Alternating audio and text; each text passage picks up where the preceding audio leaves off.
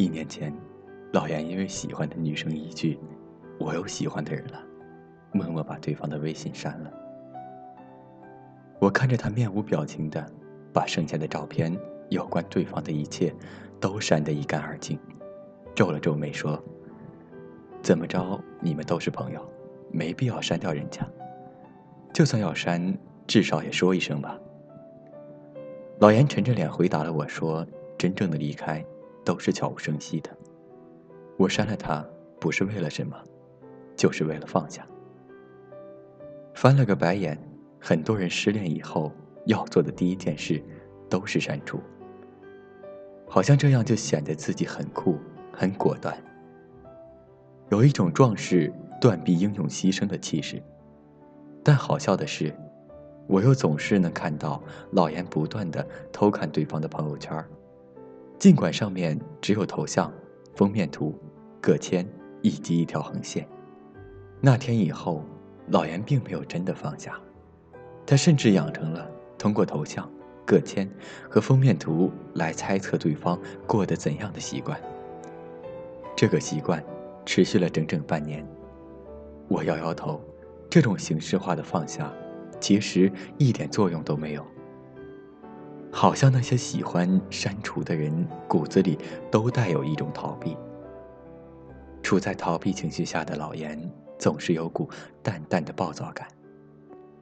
尽管他一再克制，但有一天他还是不小心对身边的朋友阿果说了过分的话。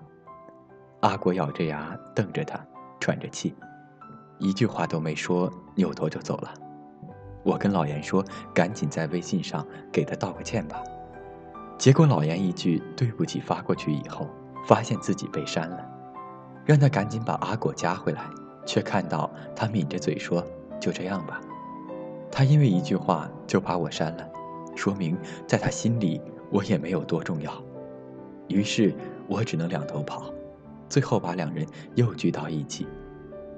老严支支吾吾的道了歉以后，阿果第一句话就是：“等你那么久。”你就是不把我加回来，是不是我在你心里就一点都不重要呢？老严呆在原地，哑口无言。在那一刻，我突然意识到，删除看起来不拖泥带水，但其实背后那个人真的没有那么酷。如果不在意一个人，你只会让他安安静静的躺在列表里。只有发了疯的在意一个人的时候，他才会连沉默。都能刺痛你。那天晚上，老严犹豫了一会儿，就把那个喜欢的女生加了回来。我问他为什么，他终于很坦诚地说：“其实我一句话不说就删掉他，和阿果一样，都是想看看他会不会主动找我。找了以后，我又有没有重要到他愿意加回我？拉黑是彻底不给对方打扰自己的机会，而删除以后。”对方还可以主动加回来，他有退路，所以删除一个人的背后，除了假装想放下以外，更多的是试探。想试探我到底有没有那么重要？如果没有，那我就再也找不到理由坚持下去了。顿了顿，老严又说：“把他删掉的半年里，我一直在挣扎，挣扎他有没有注意到我，挣扎他过得好不好。”把他加回来，是因为真的想去面对这份感情，去做个了结。把一个人从列表里删掉，并不意味着把关于他的情感也删去了。悄无声息的离开，其实更像是逃跑。你把自己的感情丢在那里，转身就走，好像这样就可以不去面对。可那段情绪依然在那里，不偏不倚。有人觉得。删除好友很酷，酷到似乎代表着在这段关系的结尾得到了胜利。但不管是老严还是阿果，他们按下删除的那一刻，都不是想要赢，而是不想输得太惨。决定逃跑，是因为知道毫无胜算，不想看到溃不成军的自己，于是匆促的离开。但下一次他又不小心出现在你面前时，无处可逃的你，依然要被等候多时的结局狠狠的碾过。逃避不可耻，但它没有用。你是第一个发现我，越面无表情，越是心里难过。所以当我不肯落泪的战斗，你会心疼的抱我在胸口。你比谁都还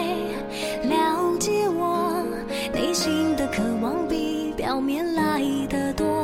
所以当我跌断翅膀的时候，你不负我，但陪我学忍痛。